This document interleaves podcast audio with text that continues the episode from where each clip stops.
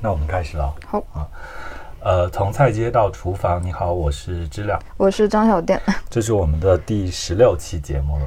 就是我们这期节目呢，也是冬歇期，一个比较舒缓的节奏再来这一期节目。是呃，我们录节目的这一天已经翻过二零一二零二一，到了二零二二年了。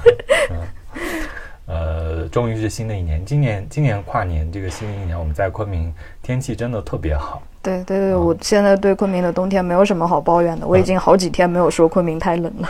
真的就是，只是疫情最近昆明带星号，下的很多朋友都不太敢来。本来来昆明或者来云南的计划，都因为昆明这个星号取消了。但其实现在看起来，每天新增的感染量的话，应该还是控制的蛮好的，可能过两天就好了。嗯，呃，等控制好了，总之还是欢迎大对家欢迎大家来。嗯，所以呢，就我们这期节目就来给大家拜个早年。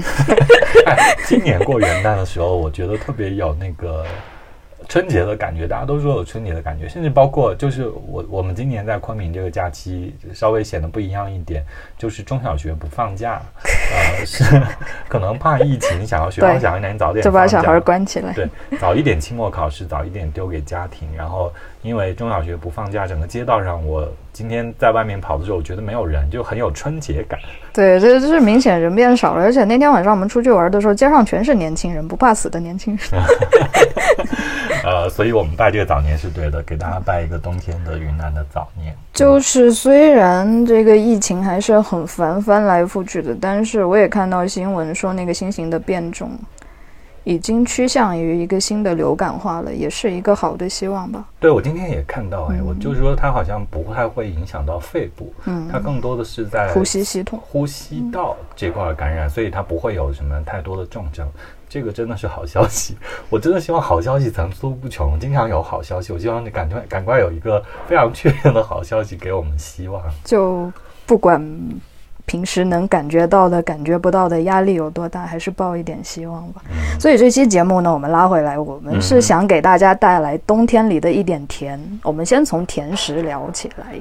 对，甜食好像就像在冬天里的甜食，就好像最近我们看到那个疫情好消息的对那个给人以的希望一样。对，有时候特别是我们在昆明，可能就如果遇上元旦这个天气，就觉得心情还不错。可是其他季节如果来股冷空气，看不到蓝天，看不到阳光，就是真的心情抑郁，就要靠要靠甜食吃一点甜东西。就是我对甜食，就我一直在跟甜食抗争的一个阶段里面，因为我很爱吃甜食，但是为了健康，因为我知道甜食这种东西对人的健康一点好处都没有，但是就吃起来又很爽，让人很上瘾。甜食也是一种是成瘾物质，嗯所以呢，就是我的问题是，苏老师这个冬天，嗯，嗯，吃甜食吃的很吗？我我今年其实特别不狠，呃，但是我还还是很自律？还不是，就是因为今年就是去年疫情后开始做面包嘛，在家里、就是自己做烘焙，就只知道它，比如说你要做一个吐司，里面要加多少油跟糖，你就知道哇，这个甜甜食实在太过分了。就往年冬天可能我都会时不时去买一个小蛋糕，买一个那个甜的东西吃。今年我就有一点点克制，然后只是自己偶尔放纵的时候要做一点。呃，重糖重油，重糖重油，就就是一定要糖油混合物。哦 比如我今年在家里，我会，呃，就是我我想做做饼干嘛，然后就是饼干曲奇，他们都加黄油，我就拿猪油，我就拿猪油混白糖和红糖，然后做曲奇做饼干吃，那个我就吃起来很过瘾。或者，呃，我最近我这几天还有在家里学着是用那个芝麻酱跟红糖混合了之后做那种肉桂卷一类的东西。哦，这个加猪油肯定太好吃了。嗯，对我我我我可能就是这样吧，我就是觉得是时不时我我今年没有在外面买小蛋糕，吃太多甜的东西，但自己在家里有时候就觉得我已经那么节制的在吃。普通的面包上面我都不放糖，或者放很少量的糖，就是偶尔就做一个那种重油重糖曲奇吃，要过瘾一下。就是我每次想要吃那种奶油蛋糕的时候，我都会想，我首先会在心里面辱骂这个奶油蛋糕，你为什么要那么好吃？请你滚远一点。然后后面我就想，我每天吃那么难吃的清淡的植物，难吃的植物，然后还有难吃的鸡胸肉蛋白质，我不就是为了可以开开心心的吃一口这个重油重糖的东西吗？对，这里要安利一个我非常爱的，就是能让你发胖很不用很麻烦很累就可以发胖的一个甜食——嘉华云饼他们出的老奶油蛋糕。有两种口味，一种是嗯普通的咸奶油，还有一种是巧克力饼底，真的太好吃了，我一次可以吃掉一盒。我都感觉你在流口水，但是我要说，我还说你跟那个甜食的感情就像对渣男一样，又爱又恨。因为你知道，甜食这种东西，你碰多了对你一点好处都没有，但是它就是很迷人啊。渣男也是这样。嗯，所以冬天。就是我不知道大家就是如果不是在昆明的话，就是如果吃甜食的话，你猜他们会吃什么？嗯，我觉得那个汤圆、汤团，就是南方人，就是江浙朋友很喜欢的汤团。嗯，它那个也是糖油混合物啊，就是那个芝麻馅里面加猪油，一定要加猪油，一定要有猪油才好吃。然后云南这边我觉得好吃的是加豆沫。加豆沫糖很香，豆沫是加在外面，对，然后里面就还是包那个酥子，然后红糖、芝麻，还有在流口水了。对，呃，那个就是这几年好像在那个正义路、正义正义坊那片有一个什么老字号的汤团，就是云南口味，他们朋友们是不是会去吃？然后他们就是稍微特别一点的是，他们呃。汤团你煮好是汤团嘛？然后另一边他们用盛汤团那个汤，他们是用的红茶哦，啊，很像乱世一开始用的，嗯，对，啊，我还挺喜欢煮那个汤圆的那个糯米水的，里面有一点点甜味，但又很清爽，嗯，就吃完那个甜甜腻腻的，喝下去就很舒服。嗯，昨天我还前几天我还听呃一个朋友讲，就是说如果爱吃那个甜咸的东西的话，就应该把这个。甜的汤团煮在重庆火锅里面那个油汤里面，好像真的有人这样干过的。嗯，然后那样吃起来就更过瘾。但红辣油，然后配上甜馅儿，我觉得应该不会难吃。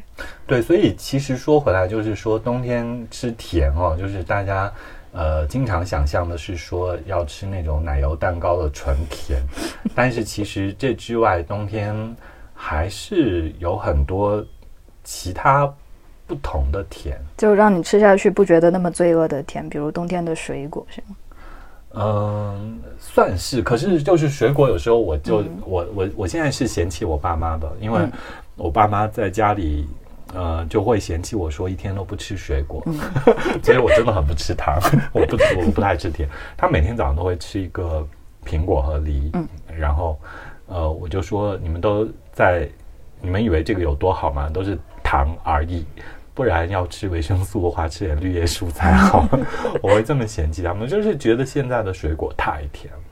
所以这个是之前你跟我聊起来的时候，就对我很有启发的一个思路，就是现在这个时代，它的做水果育种，它是甜中选甜，一定要选出最甜的，就像养蛊一样，养出一个甜的蛊王。对，其实嗯，你搁在这个营养学，不管是营养学还是说你的。五官的体验、口味的体验上来说，其实呃，我们现在吃的甜，它是有很多种嘛。嗯，你你比如说，嗯，我们吃那个酒酿的甜，是淀粉变成了葡萄糖，然后水果里面不同的甜，是因为水果里面有果糖。嗯，果糖它其实是，呃，它果糖是葡萄糖的另外一种形态，它其实还是碳水化合物。可是我们吃另外一种蔗糖。嗯。呃，它不是一个单葡萄糖，它可能是就那个白砂糖，它不是化学形态，然后它跟呃果糖和葡萄糖都不一样，但是有它们组成的，大概是这个意思。所以就是甜味，它的根底是葡萄糖，嗯，但是其实它的表现形式是可能有果糖、有蔗糖啊这样的不同的形态。然后现在水果育种，它其实就是强调说。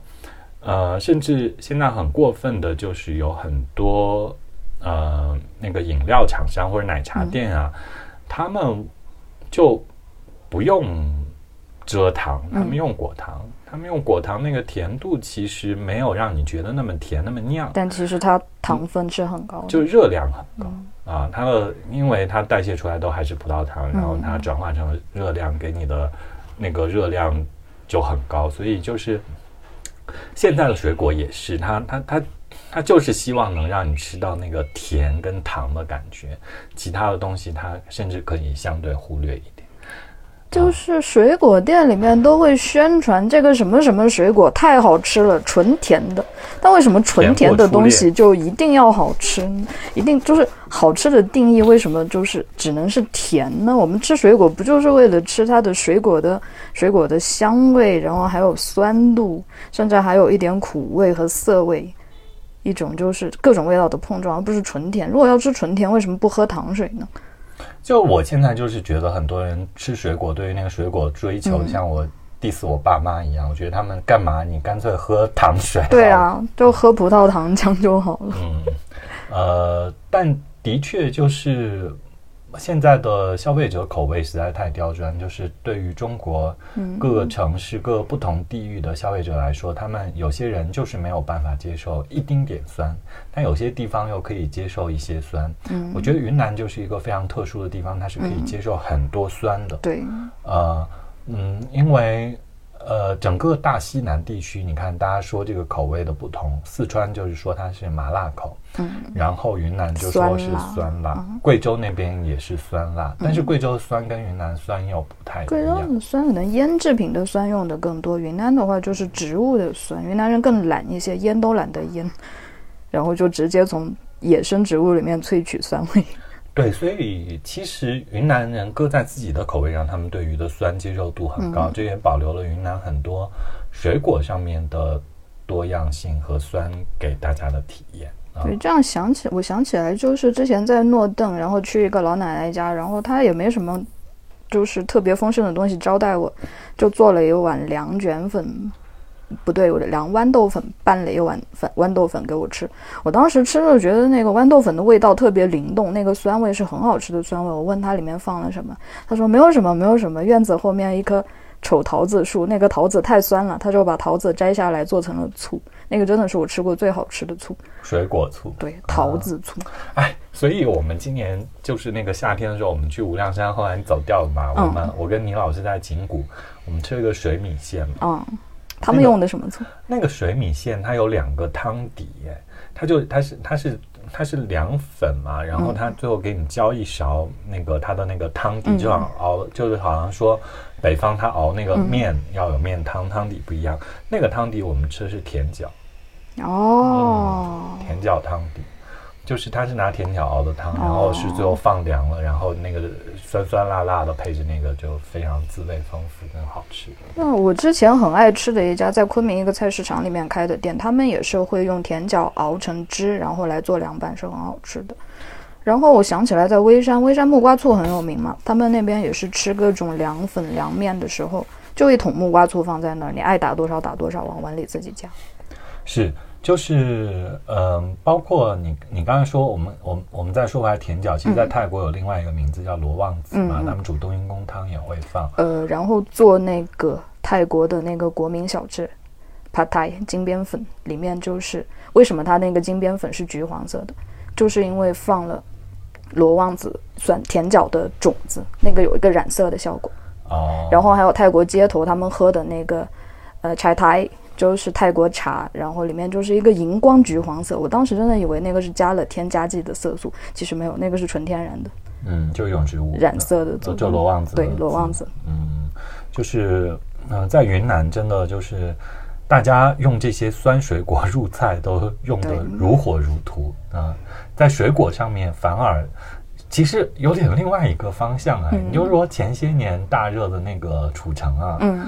啊，他们冰糖橙就是纯甜。你听这个名字就是嘛，就是喜欢的人喜欢的不得了，觉得褚橙吃起来非常好吃，就有那种就是冰糖感。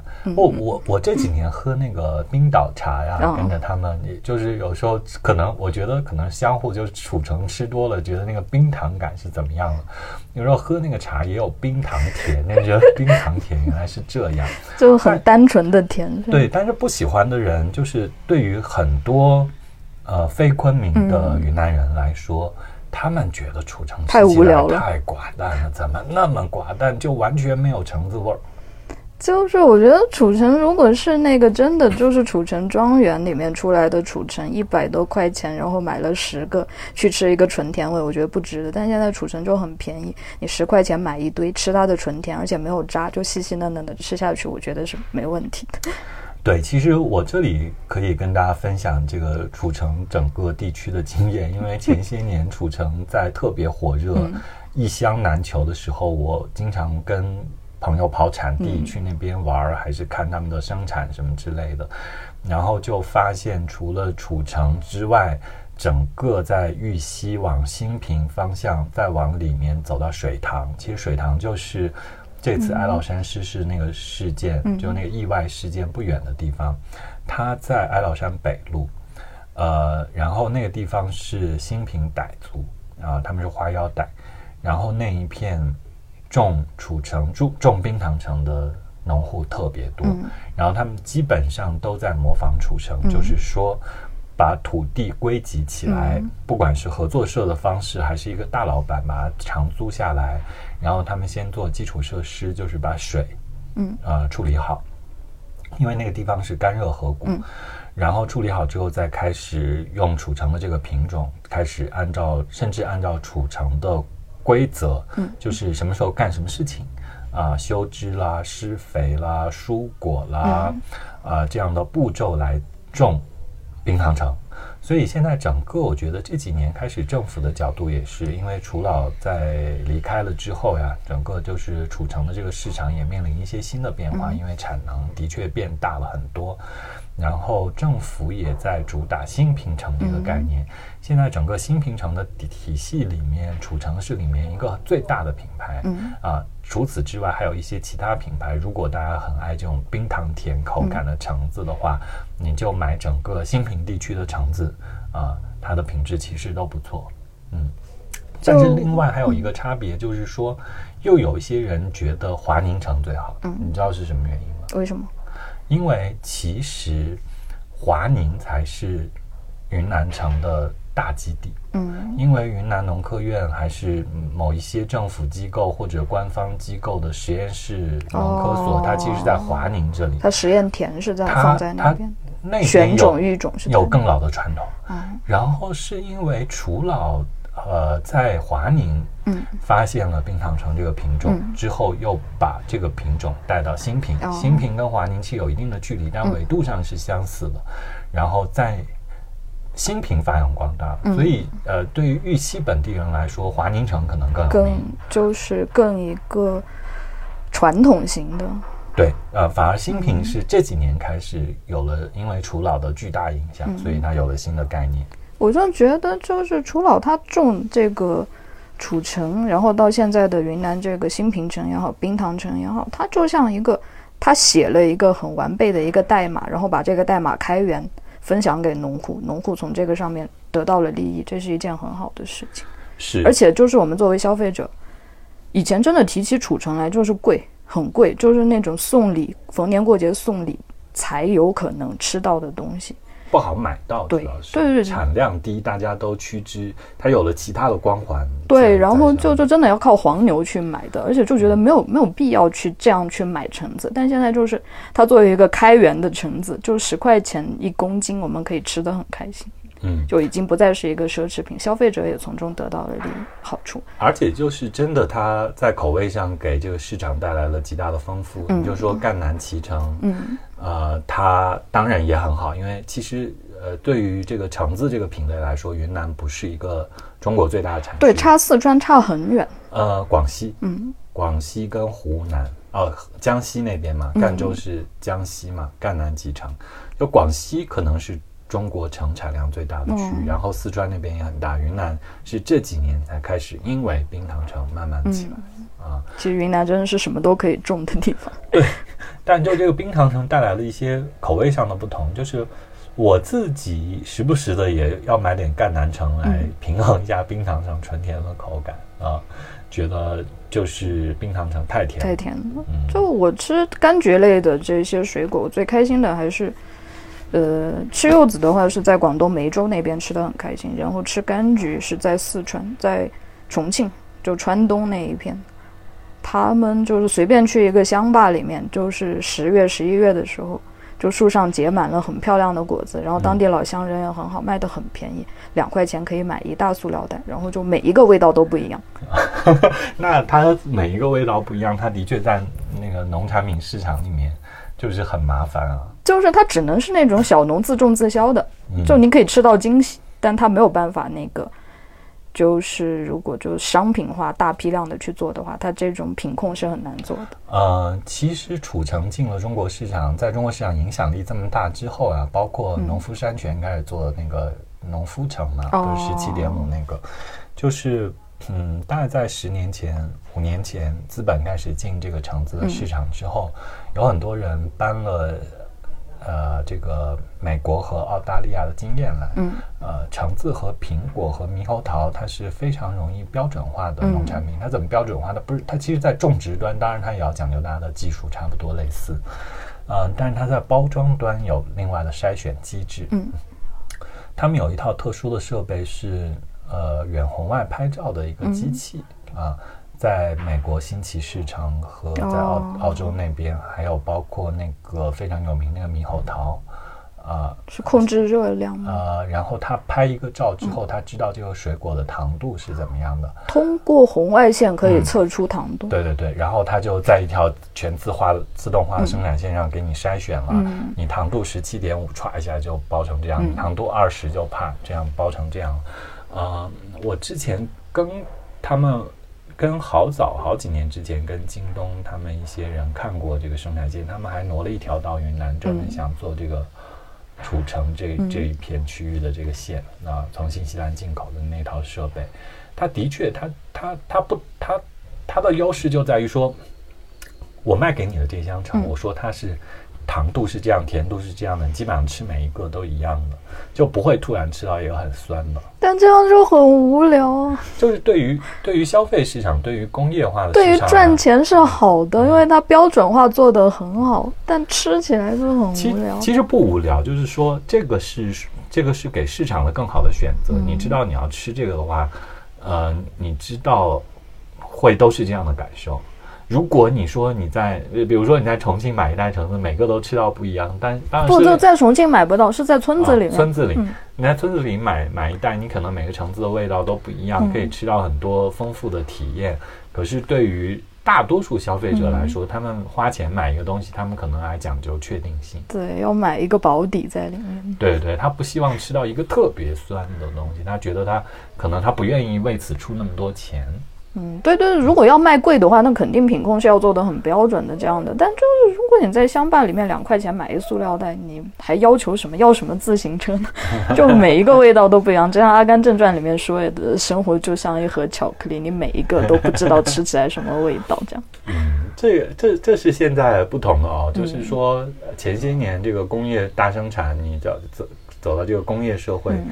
呃，你也希望，比如说喝咖啡，你都想喝到星巴克这样全球统一的味道，觉得它就是有点那个焦苦味。嗯，呃，但是这几年开始，慢慢的有人觉得你星巴克这样垄断市场太过分了，我要有一个新的体系跟方式，所以有了精品咖啡来给你不同的定义跟体验。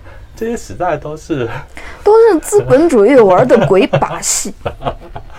对。如果就是我们我们聊起来这些，就是说，如果大家真实的有机会去到产地的话，你能感受到的东西，跟你在城市的菜市场，跟你在城市的超市啊水果店里面感受到的肯定不一样。然后说起这个标准化的生产，我想起来有一种很神奇的水果——香蕉。嗯，全世界现在的香蕉吃起来差不多都是同样的味道。对，香蕉这个东西不是，我觉得这个就是。对未来的人类的一个期待，就是人类像香蕉一样，每一个味道都一样，做同样的事情，很方便去管控。就是政府希望产业工人是这样吧？就是但对于所有的人民来说，政府就是工具，就是人肉、电池、螺丝钉。所以人类香蕉化，这个是未来的一个人类的发展的一个悲剧的命运。哎，但是你说起香蕉这个事情啊，我真的，我是我作为一个北方来的、嗯陕西来的外省人，呃，我来云南之前，我唯一吃过的热带水果，并且吃到有点腻的热带水果就是香蕉，因为很容易买到。而且每一只吃起来，我是长大以后才发现，每一只香蕉吃起来味道都是一样的。啊，特别是在北方市场，呃，现在昆明市场也是一样，因为你没得选嘛。啊，这两年其实河马有一点嗯。不太一样的这个小小小一点品种的小甜甜型的香蕉或者怎么样，它还稍微有一点品种上的差异，但实际上香蕉是一个有巨大品种不同的水果品类。我前两天刷到小红书，还刷到一个有点像那种，呃，水果猎人或者植物猎人一样的，他在云南跑野外，嗯。然后就看不同的芭蕉品种，就是芭蕉芭蕉是野的香蕉，对，是很有很丰富的种类。对，可是你你现在说回来，就另外一件事情，就是说，呃，香蕉这个事情的种植啊，在版纳河口，就是云南可种香蕉的南部这一片，其实很多也是外地人在那边种。对，就是外地人、外地的生产模式、外地种引进来，然后一个非常规模化的复制。但香蕉这样有一个，它现在全世界种的品种都是很单一化的，但就有一个风险，就是如果遇到什么样的病毒变种，那夸世界上百分之九十九十五的香蕉没有了。这个是香蕉的一个命运里面一个很恐怖的事情。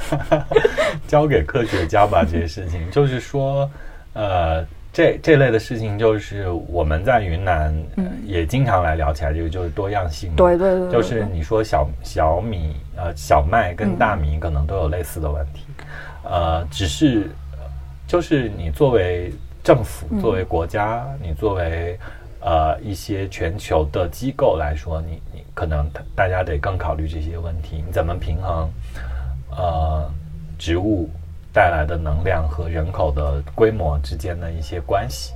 就包括现在 你讲大点，就是大家做这个碳排放啊，想要这个碳中和啊，地球气候的变化、啊，这些都是资本主义的鬼把戏，他是为了卖他的东西，他才跟你说你少用一点碳，少用一点碳就可以便宜的来买我们的东西。你觉得你做了好事，然后你又买了一堆垃圾。嗯，就是这是一个我我自己的角度，我觉得这是一个复杂的事情，它需要全球统筹，可是这很难，不可能，是很难。然后我们大家平常其实能做的东西是也非常有限。就是既然就说到了那个降低碳排，就现在就我不知道大家在的城市垃圾分类做的怎么样。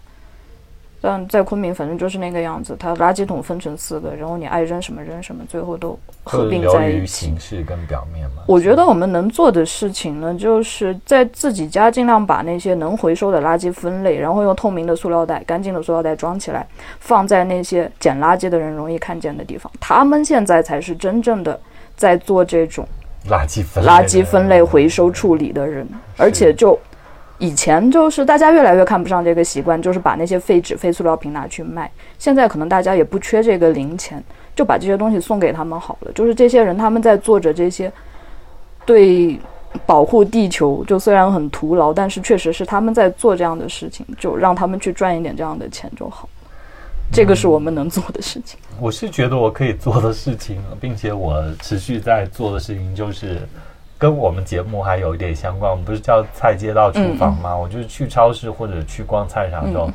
我尽量的，我我自己包里都有一个那个、买菜的袋子，然后我随时可以就少用点塑料袋嘛，就只能做这些了，其他的感觉也做不了。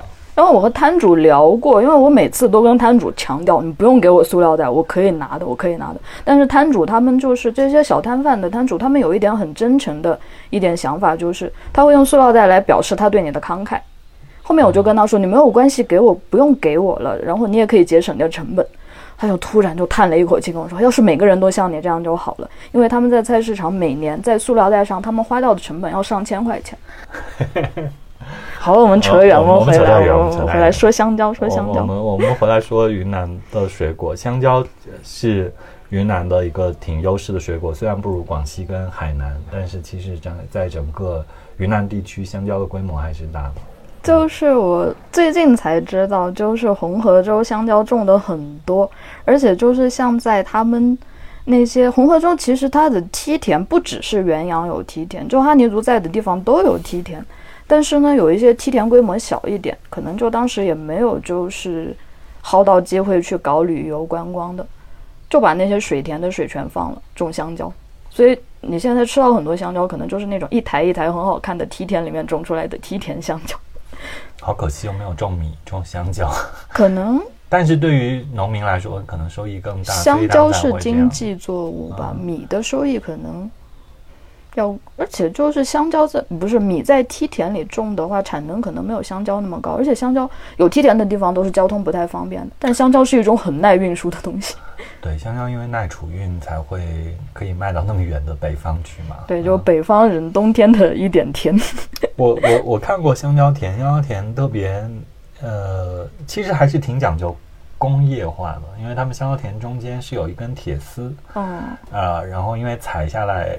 一一一扎香蕉很大很重嘛，你其实很难背出香蕉田，他们都是靠挂在那个铁丝上，滑拉一下子滑出去啊。哦，就像溜索一样，香蕉用的溜索。对对对对，香蕉田我见过，然后那个梯田里面我就不知道他们怎么样，他们可能沿着那个坡地有一条，先横过来，再从坡地这样滑下来。他们要靠人去背的。要要靠背哦，嗯。我在西双版纳是在橄榄坝那边看到过蕉田，然后哦，橄榄坝是平坝的平坝子，他们好像就是因为都提前布好了那个种植的区域，中间有水沟，是不是要浇水灌水在水沟上面，就那种交通枢纽一样，就滑香蕉的交通枢纽，香蕉溜索。对对对，感觉这个拍视频是可以红个两三天的。呃，只是香蕉田也。香蕉也是一个用呃农药、用化肥很密集的。对，你要保证它的产量，你就必须给化肥。然后你要，而且香蕉它虽然就是很耐储运，但是你可以完全用那种催熟药来控制它五天熟、十天熟、二十天熟这样。你平常会吃香蕉？我还挺喜欢吃，因为香蕉便宜 啊。那你那你怎么吃它？你大概在什么样的情况下吃香蕉？饿的时候，不是不是有一点便秘想拉屎的时候吃香蕉吗？呃，吃香蕉治便秘这个是玄学，你就还不如多喝点咖啡，咖啡效果会更好。嗯，那香蕉我觉得它饱腹感挺好的。然后香蕉还可以怎么吃呢？香蕉其实也是一种味道很无聊的水果。就香蕉水有工业品，对，香蕉水和香蕉有什么关系？有一点吧，就那个味道上有一点点香，只是香蕉水太浓了，哦，香蕉可能淡一点那个味道。反正香蕉，而且香蕉就为什么现在我们吃到的那些香蕉味的泡泡糖也好，棒棒糖也好，就是它的味道和我们现在吃的香蕉不一样的，因为就是。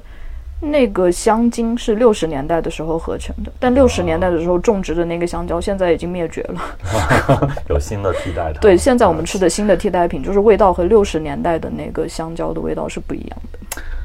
所以说起来，就是香蕉可能是我们习以为常，但是其实忽略了它滋味的一个水果。会不会对于大多数人来说，其实我们聊起来它显得有点寡淡，但是其实它。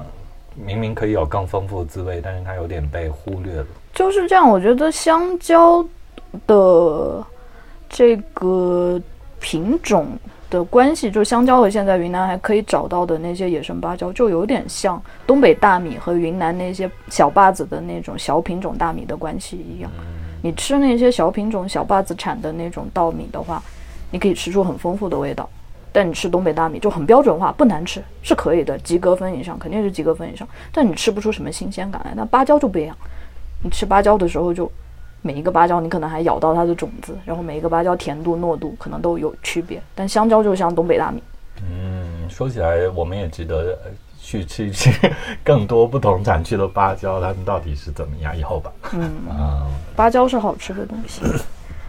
在那我们说回来，在冬天云南这个季节，除了我们说到的香蕉、橙子和香蕉之外，还有什么水果是你漂亮的大草莓？对我，我其实，嗯，我也是因为我们要聊聊水果嘛，我才去看了一下草莓这个事情。我印象当中，我小时候我们吃草莓，我们在陕西是到五一节的时候，就是五一节前后，反正是可以吃到樱桃跟草莓，所以乃至。在上大学的时候，都想要在五一假期回家，因为很有春天感，嗯，然后又能无限制的吃樱桃跟草莓，就觉得那季节很好。对，怎么现在这几年那个草莓都变成了冬天，就现在都可以吃的话，到处都在吃草莓。所以草莓是一个很成功的一个用大棚反季节来种植的经济水果？对，感觉是哎，就是你看现在最红的草莓不是丹东草莓吗？嗯啊，就东北啊，大东北这个季节都还可以种草莓。然后，而且其实草莓理论上来说，它是一种浆果嘛，它不耐。对，浆果都应该是春天的，但现在的草莓真的很结实，你往地上啪摔一下，它可能还会弹起来。所以就是这也是品种选育上的问题，就是说我们说品种选育上一个角度是要变甜。耐储运还有。第第二个就是耐储运，因为你耐储运，你可以卖到更久的、更远的地方，你可以呃储存的更久。丹东草莓我估计就是出口日本，然后就是墙外开花墙内香这样，或者就是从日本拿到了品种，有可能这个品种是好的，然后就怎么样？那云南其实呃在冬季草莓对于大家来说，呃显得没那么金贵。是吧？对我们在云南现在二十块钱就那种一二十块钱一公斤，一公斤草莓其实可能比省外的地方会便宜很便宜很多，而且味道也不差。嗯，对，云南草莓是呃，其实是值得被大家关注，但是大家都还是买了是丹东草莓。对，云南是这样的，因为我自己的感觉是滇池南岸，就是以前斗南种花的时候，他们大棚那一套玩得很熟。然后大棚就开始种草莓，然后就就是无缝对接，就开始用很好的这个基础条件来种草莓。嗯，而且草莓这个东西，我觉得它也是讲究品种。嗯嗯，就是如果你有一个挺好的品种，然后你管理的水平好一点的话，你这个草莓就是草莓味儿重。嗯，我们说吃草莓吃的最好吃的还是它有草莓味儿，而不是对对对对，嗯，就是纯甜或者也不酸。就是没寡淡那种味道。我前一阵买了草莓，那个草莓不难吃，也是及格线以上。但是那个它的品种呢，感觉就是它选种的思路，更多的是考虑它草莓要种出来种成一个结实的草莓，就感觉是用草莓和篮球杂交的，味道很寡淡，就像在吃塑料，但是很耐嚼。它嚼起来的感觉是比它的滋味要更带来一点惊喜的那种。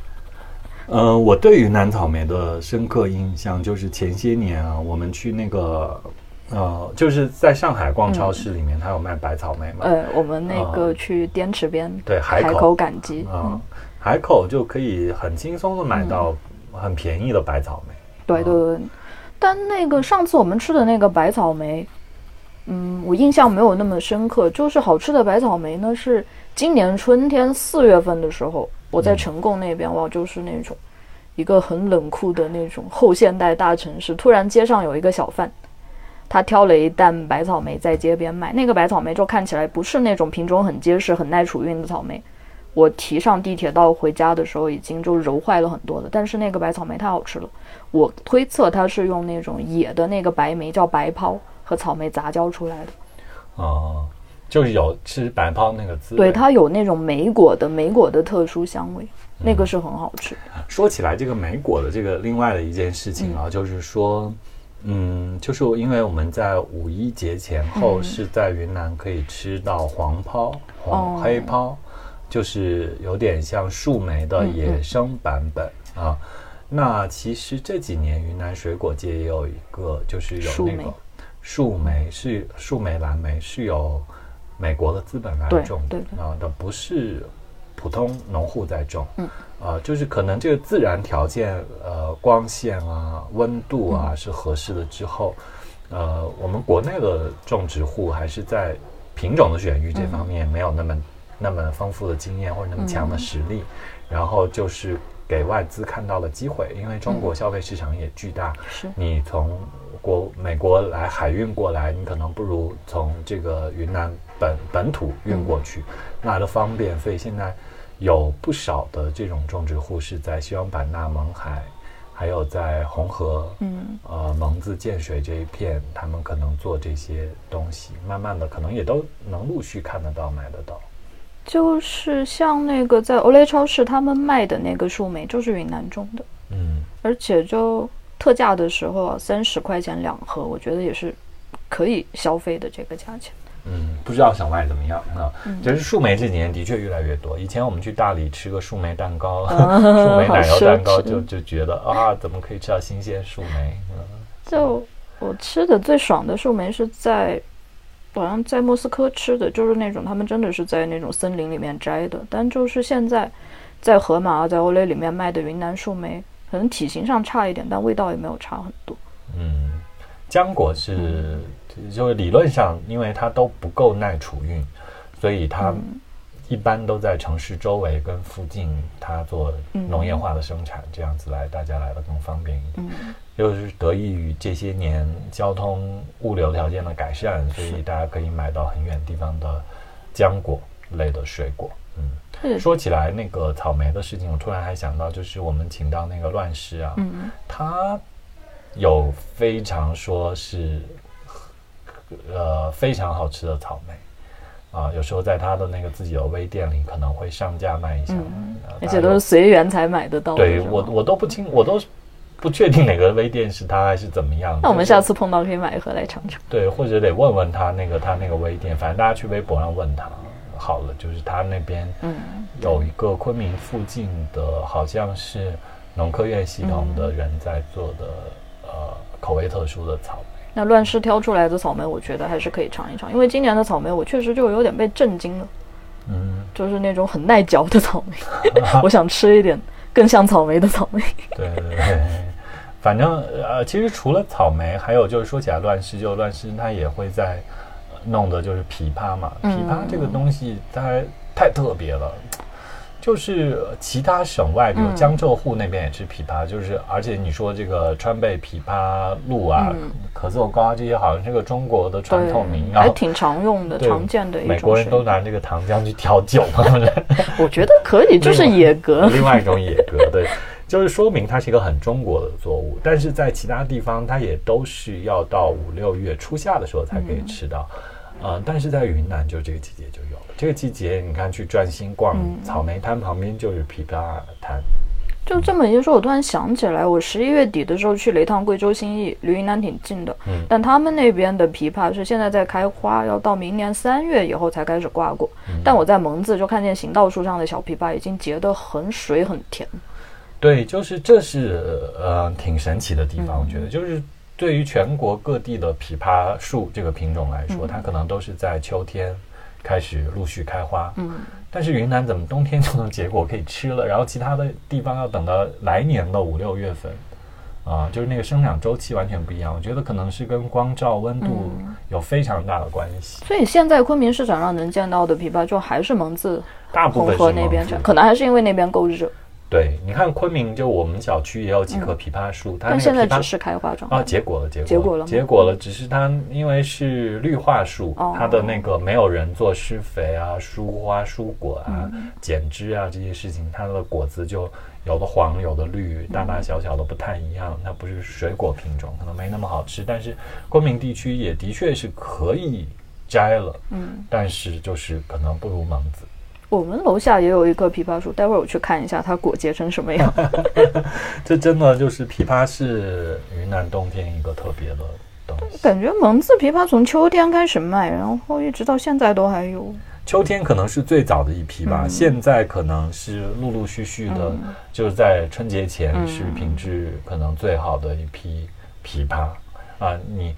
呃，其他就是在江浙地区，你吃枇杷的话，真的是等到五六月。可是你爱吃枇杷吗？我不喜欢牙齿碰到枇杷的核的那个感觉。但我觉得枇杷对于我来说也有一点麻烦，就是那个皮第一很难，它皮很薄又很难啃。那就是小时候可能吃到的品种不好，就是现在可能还是有选育出来新品种跟好品种的。然后第二就是说，我觉得它的果肉是少的，那个枇杷核非常大。对，那个核的，我就我吃东西，我的挑剔点不在于味道，我在于吃到嘴里的感觉，我不喜欢那个。嗯。那你不能鄙视，太鄙视资本主义。资本主义带来了效率。那资本主义，除非资本主义有一天可以做那种无核枇杷，把就把它揉一揉，吸管插进去就可以吸出来，这样没问题。你给了资本主义好大的压力哦，给他们一个考题。资本主义说：“你谁呀？”哎，你说起来，你说吃枇杷这个方式，我们明年嗯五六月份，如果今年了，二零二二年，今年夏天。我们如果有机会，我我我现在就在节目里说，我希望可以帮大家买到一批特别的芒果。嗯，哦，就是你说那个梭梭芒，梭梭芒，哇，我觉得就是太好吃了。那个芒果就是核很大，但是你把它它成熟了之后也是绿的，然后你拿在手里把它揉一揉，揉一揉，揉一揉，它那个果肉就化成水了。你就咬一小口之后喝那个水，芒果汁非常香甜，非常浓。浓浓的芒果味非常好吃，但是它的成熟时间短，呃，没有那么好储运。基本上我们在昆明都买不到，嗯，啊，我们是要到，嗯，就是我在新平那边吃到买到，啊，我就觉得在那边才能吃到，在某一个特定的礼拜。才能吃到那个东西。如果有机会，我们今年可以试着帮大家找一找。所以，我们带货博主要开始带货了。你们等着花钱来供奉我们吧。夏天，夏天，如果我们节目来做的话，并且我们有这个空和对我们需要你们爱的供养。嗯，没有没有没有，就是如果我们机缘巧合能找到好吃的东西的话，就一起分享给大家。嗯，是是是，呃，不管怎么样，都要谢谢大家支持。特别最最近对我们最大的支持就是点赞，然后帮我们留言，还有如果觉得也好听的话，可以转发到朋友圈或者转发给你们的朋友分享。对，虽然我之前一直嘴很硬，我们录音效果我们已经尽力了，你还要怎么样？但那天我们就在车上的时候试听了一下，效果真的很糟糕，所以对不起，我们今这一期也在很努力的改善这个收音。对，我们试一试，希望我们我们还是在努力改善这个收音效果的。对，就这个我们反正在想办法嘛，陆续陆续不停的在想。就就谢谢大家一直支持我们。嗯，好，那我们还是要再赶紧聊一下水果，冬天的水果啊。呃，其实我们说这一期水果，我觉得还有特别哦，特别的是这个这几年开始就资本主义又进云南了。呃，他们在孟连种了牛油果，在元谋种了释迦，我觉得都蛮好的。就牛油果这个东西，十年前我就知道已经开始有这种有规模的种植，在孟连种牛油果。当时我就跟我爸说：“你去孟连种牛油果吧。”他就很看不上，结果现在牛油果终于出圈了。嗯，然后你又可以说，你看爸，你没有给我一个当富二代的机会。对，就像二十年前我跟他们说，你们去加盟一家嘉华，肯定能发财。当然，嘉华它是不开放加盟的，但我这个想法，嗯，就有我们都有很多商业的天才，对我们都是商业鬼才，就需要人来支持。所以就是老板们听到我们的节目，请给我们投钱。不不不 不，这牛油果其实还是麻烦的，就是其其实今年有个大爆发，感觉是不是豆瓣小铺帮他们卖了一下，还是怎么样？不，不要太看得起豆瓣的带货，我觉得是那些微商朋友们的力量啊。然后牛油果这个东西，其实就是我对植物没有什么感情，但牛油果这个东西，我现在种上瘾了。对你背后就有一颗牛油果。哦，对，这颗牛油果它很可怜的，就之前放在我。那边的家里面，它被冻的叶子都掉了。现在搬到这里，我住的这个地方的阳台就是一个植物疗养院，希望它能活过来。对，就是朝南，就是光线特别好。啊，就牛油果这个东西，你要把它种来做观赏植物是很好的，但如果你要把它种的结果的话，在热带可能需要五年它才开始挂果，然后十年是它的一个进入的一个品质的稳定期，然后才可以那个嗯。发货去给微商朋友们卖的那种程度，嗯，然后牛油果其实，嗯，墨西哥那种小小的牛油果和这种，嗯，东南亚的很大的牛油果你能吃出它味道的区别吗？哎呀，坦白讲，我没有买到梦莲牛油果吃啊。就是以前、哦前些年，今今年我没有买到过，就是这一年没有买到过。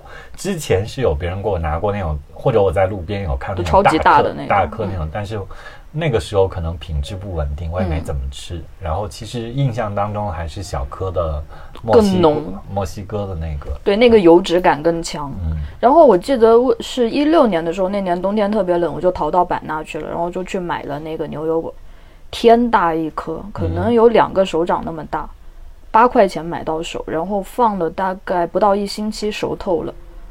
然后吃起来呢，它的味道肯定比不上墨西哥牛油果，它的因为它体型更大嘛，所以它水分含量更高，味道会更淡。但是你八块钱，你要什么自行车呢？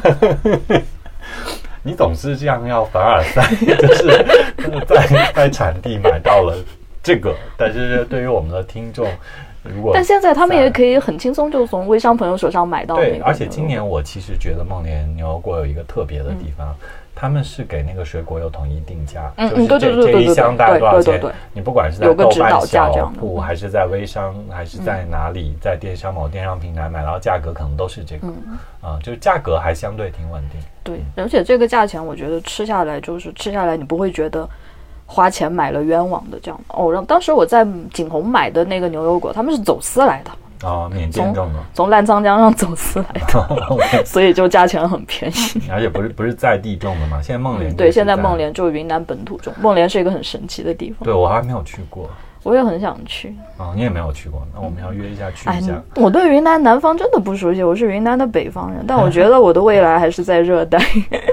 我是怎么个就错过了？我那年去了，呃，自驾去了什么澜沧、西蒙，但就没有绕到梦莲。对，澜沧我是去过的，哦茶山我去过很多次，但孟连没有去。对，孟连，呃，孟连、澜沧、西蒙是一个金三角 一样的地方。嗯，对，现在梦莲咖啡也很有名嘛，牛油果也很有名，就是显得梦莲是一个非常特别的地方。而且其实那边也是傣味嘛，纳永古镇什么的，然后就吃的肯定也很好吃。佤族、傣族。对对对对。好，那其实除了这个梦莲牛油果有点破圈，我觉得还有一个水果大家可以期待的，就是释迦。就是以前其实我在十几年前刚来云南的时候，水果摊上就有释迦，不知道那个是什么，但那个释迦只有拳头大，很小一颗。嗯然后后来我是去到了厦门跟台湾，看到他们卖更大一颗的那个释迦，那个释迦有点像一个呃大芋头，荔浦芋头那么大一颗，可能有。然后我买来吃，天呐，那个甜就是酿，甚至有一点酿，但是它是有热带水果风味在里面，是我觉得很好吃的。然后这几年开始陆陆续续，云南可以见到那个品种的释迦了。说实话，我小时候我在版纳的时候见过体型不算很小的释迦，但是它太难看了，因为它熟透都是黑色的，啊，就像腐烂了一样。我对释迦的印象不好。嗯，我我我对云南来说，我就是我我也很爱吃那个东西。我以前试图买拳头这么大的释迦，但是买回来它就摆一摆就发黑嘛，对然后就是让你天不想气冷了吃它这样嗯发黑，然后它里面的果肉很少。但是现在在元谋元谋还有就是元江，嗯。但我觉得元江那边释迦还是元谋的多，嗯。元谋的可能多一点。呃，那次乱世来我们节目不是嗯。说云南有三元嘛，嗯。就是元谋、元阳、元元江江都是干热河谷，它都很适合种这种热带水果。元谋其实在昆明北边，啊，它在，那么金沙江边。那么北的纬度可以种这个，其实是难得的。然后它这边种出来就是新的品种，是叫凤梨世家，就是台湾那个品种嘛。呃所以有菠萝的味道吗？呃，我觉得是不是菠萝的味道？就是它那个大小可哦能觉得有点偏向于菠萝那个感觉。啊、我前两天在转心看一个卖水果摊，它就有老品种市价是多少钱，新的凤梨市价多少钱？新种新品种更贵吗？呃，差不多。卖相好看吗？嗯，好看的。然后新品种只是它是它其实没有到台湾那么大，嗯它还在呃调整它的种植模式、或者怎么样的一些呃种植的思路上面做。但是我觉得这个东西大家可以期待，可能未来在一两年就可以买到很好吃的云南世家。就是我觉得世家那种口感甜甜的、黏黏的，用来夹在吐司里面，就直接做果酱，应该蛮好吃的。就是或者你就切成一牙一牙的，吃起来很有冰淇淋感。我对世家的意见还是：第一，它长得卖相不好看，老品种卖相真的不好看；第二，还是里面的核，我不喜欢那个果核。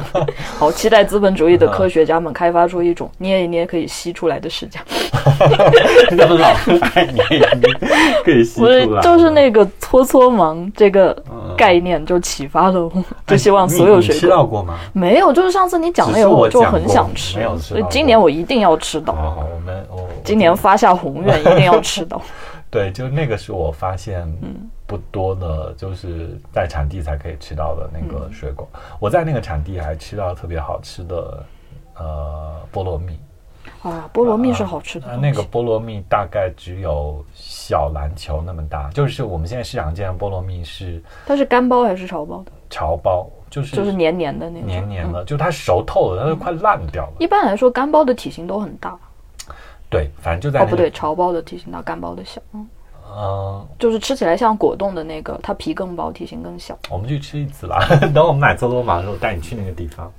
嗯，菠萝蜜是好吃的，就是。那个地方我才吃到过那个菠萝蜜，其他地方没吃到过而。且是不是现爬上树，现挑一个，现摘下来？不是，就是还是路边的这个水果摊，就并没有去到果园，哦就是公路那我觉得去果园应该也不难。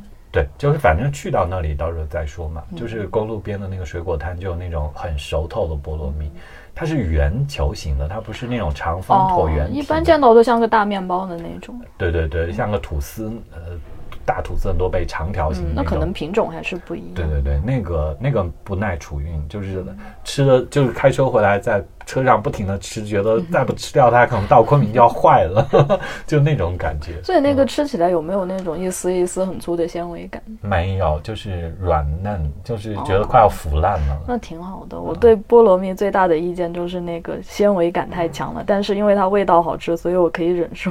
嗯，对，反正我就觉得那个跟我在昆明市场吃到菠萝蜜完全不一样啊。我们今年今年二零二二年夏天，我们一定要吃到搓搓芒和那个好吃的菠萝 蜜。嗯，好，那只是这个冬天，嗯呃，如果我们提到这些水果，大家感兴趣的话，就是你也可以尝试一下云南的这些品种的水果。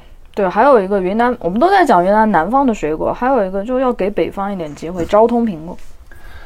啊，对，昭通苹果是冬天的，让人感觉甜蜜的东西，特别在昭通那种冷得要死的地方，你在街头看见那个人家拖着小板车卖那种又大又圆又漂亮红彤彤的那个昭通苹果，你就觉得啊，我可能不会被冷死在这里。而且我觉得对于北方的朋友来讲，昭通苹果，我自己印象深刻的点是它的色彩，真的就是漂亮，很红。嗯、红不是漂亮，就是漂亮就是有些人觉得昭通丑苹果也很丑，就是因为它有疤嘛，嗯或者是晒伤那种晒斑啊，或者怎么样，因为云南紫外线太强了嘛。那它那个红色我为什么觉得好看？它不是那种很标准商品化那种蛇果那种很无聊的塑料红，它是天然的红色，它就是晒的红，它有层次感，它就是用某一面就油画配色的那种。对某一面你接受到太阳光的照射，它是红的，它不像烟台红富士或者陕西苹果、特别烟台，我觉得烟台那种粉的粉粉嫩嫩的那种，你看起来。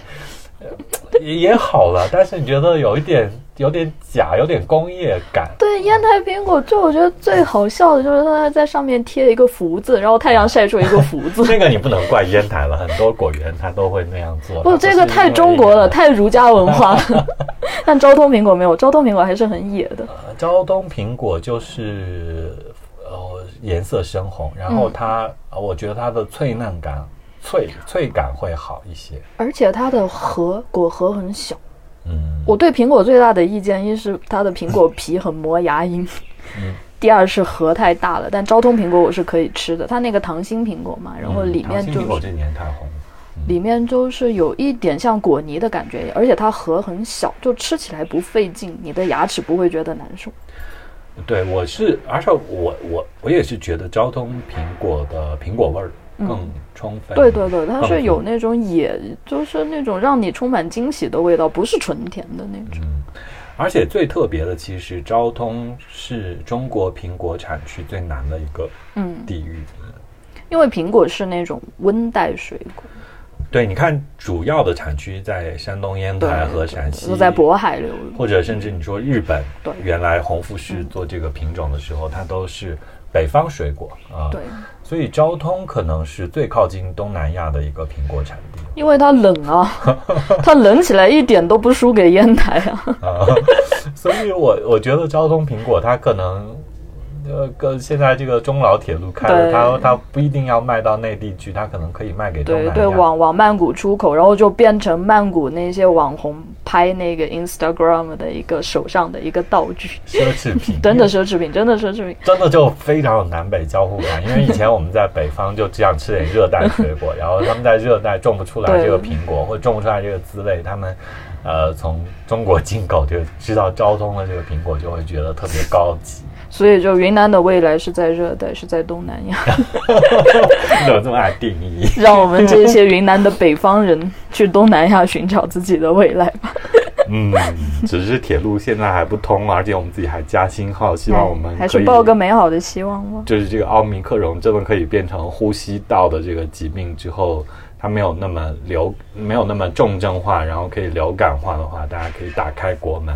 不仅我们可以去东南亚，大家可以对，去。我们水果也可以卖出去。对，求求奥密克戎放过我们。嗯，好的，那我们今天差不多就录到这里。嗯，好的，那就希望大家可听我们瞎聊了一通冬天和云南的水果，呃，也能感受到我们想要在新年带给大家的甜蜜滋味。就希望云南的水果除了纯甜，也带给你一点，呃，云南的野性的一点，除了甜蜜之外，各种丰富的快乐，就像渣男给你带来的快乐一样。